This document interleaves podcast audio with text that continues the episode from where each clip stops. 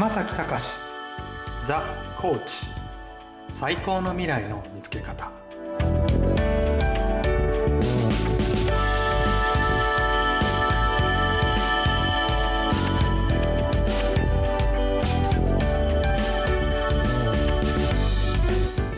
皆さんコーチングのことを意識し始めたかなと思います。先月は最高の未来のためになぜコーチが必要なのかそしてコーチを見つけるためにはどうしたらいいのかその2点についてお伺いをしました。それでは今月もお願いしたいと思います。プロフェッショナルコーチ山崎隆さんです。よろしくお願いします、はいよろしくお願いします。私も最近コーチングって言葉を見つかけるとおっはいと思うんですよ。あそうですか。やっぱり意識し始めますよね。はい。そうするとなんかネットで見てたりとか本で読んでたりとかするとついつい目が止まるようになるんですよね、はい。意識が変わると見るものが変わるんですね。そうですよね。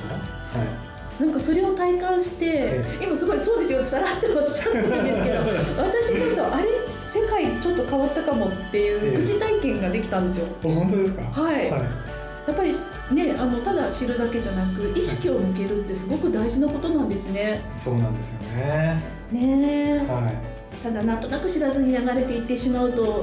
私今までもったいないことしてたなって思いました。はい、よかったです。はい。ではですねあのもしかしたらもう Kindle 版をダウンロードしたりとかあと Amazon で書籍を購入していただいた方もいらっしゃるかもしれないんですけれども、はい。まあコーチングについて2月3月とまた聞いていきたいと思うんですが今回はですねすっごい基本的なと言いますかもうベースになる質問なんですよ。はい。そもそもコーチングって何ですか？うん。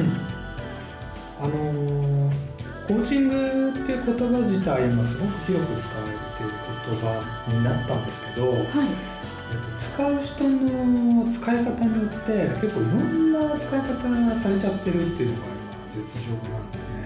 おーなんかそういう話もねちらっと聞いたことがあるんですけど、ええ。でそのコーチングっていうのが、まあ、コーチっていうものと結びついてるんですけど、はい。いわゆるこう野球プロ野球選手のあの投手のコーチとか、サッカーのコーチとかうん。いらっしゃいますよね。ああいうコーチっていうのはその技能とか技術を教えるコーチっていうのが一ついらっしゃる。はい。っていうそういう意味で使われてるコーチングとうん。それからあともう一つはあのそのマインドの使い方。うん。人のその心の使い方を、えー扱うっていうコーチングと、うん。まあ主に2つ意味がある。のかなというふうに思ってまして。うんでその2つの意味がこうごちゃごちゃに使われていて、まあ、両方の意味で使う人によってこうあんまりこううまくなんていうんですかね意識して使い分けもされてないようなそういう言葉になっちゃってると思います。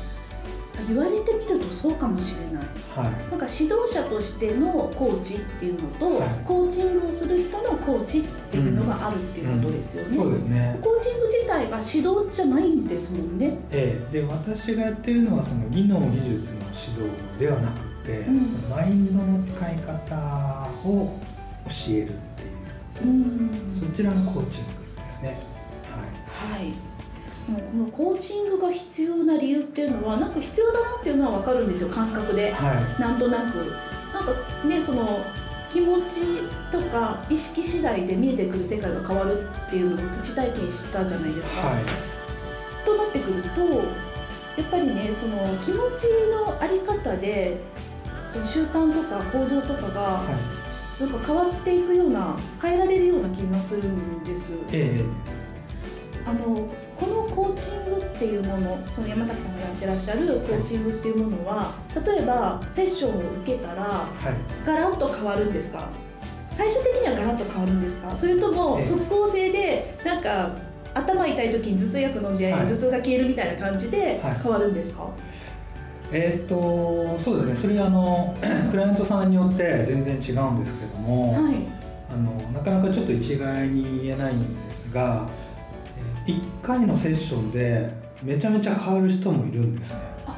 そうなんですね、はい。でも一般的にはあのやっぱり人のなんていうんですかねその固定概念ですとか、うん。価値観ですとかうん。自分はこういう人間だっていう思い込みですとか、うん。そういうものって今までの人生30年40年50うん年の中でこう培われてきた確固たるしたものがやっぱり皆さんあるのでそれを変えるっていうのはやっぱりちょっと一定の時間が普通は必要なんですね。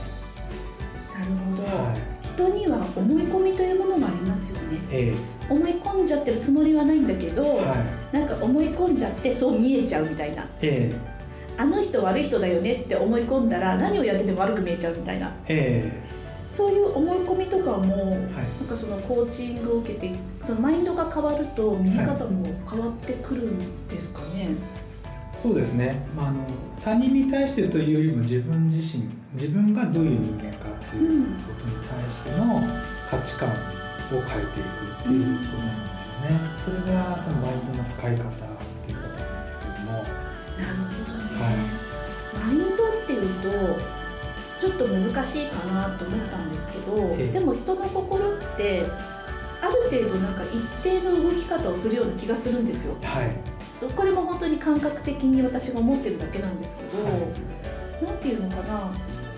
よくあの心理学ってええ。文系で受験するけど実は数学とかもバンバン使って意外と理系だったって話も聞くんですね。ええそうですね。っていうことはある程度この数値化じゃないですけど、まあ、数値化に近いものができるんじゃないかなって。うん。そうするとこういうふうにしてこういう気持ちに変えていくアクションだったりなんかに起こすとはい。だんだん少しずつそっちに移行していくとかはい。気がついたら実感としていつの間にか変わってたみたいな。はい。そういう変化っていうのがあるのかななんて思ったりするんですけど、ええ。どうでしょう？私の認識って間違ってます？いや、えー、と合ってると思います。でそこの、の人の心のあのマインドの使い方って非常に複雑でして、はいもちろんその人の、えー観念ですとか価値観ですとか、その人が持っているブリーフシステムっていうのがあるんですけど非常に複雑なシステムなので。うんそれを変えていくっていうのがあのその人によって全員違うんですね。あ子供の頃の体験とるし、親の影響とかもあるし、ええ。学校とかね、ええ。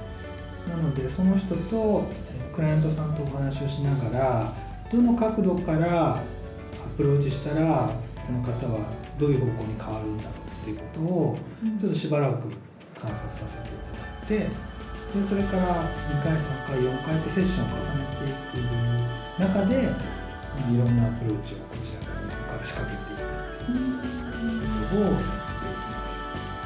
はい、わ、はい。かりました。あのやっぱりね体験してみるのが一番いいかなと思うんですけれど。も。そうですね。ね、セッション受けてみるのがね、はい。一番いいと思うんですけれども、まずはどういうものかっていうのを知りたいっていう方は、はい。あの山崎さん書籍を出されてますので、はい。そちらをご覧いただくのがいいかなと思います。書籍ちょっとご紹介いただいてもよろしいですか？はい。えーとサラリーマンを続けながら心が自由になる方法という、えーとクリエイトブックさんから出版している本でして、はい。えーと今 Amazon で、えーと限定発売している本になります。はいそうなんです。あの Kindle 版と書籍版と両方ありますよね、そうですね。はい。はい、私は Kindle 版から見たんですけれども、はい。やっぱりねあの本は本で見た方がいいなと後で思いました、えあれはね便利なんですけどね、はやっぱり本は本のこの重みといいますか。い。え。それもあるのであのはい。どちらかお好きな方で読んでみてほしいなと思います。その書籍なんですけれども、ーはい。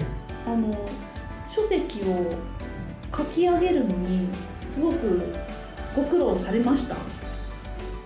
結構大変でしたね。そうだったんいえば。ですね、はい。あの時間とかも長くかかりました？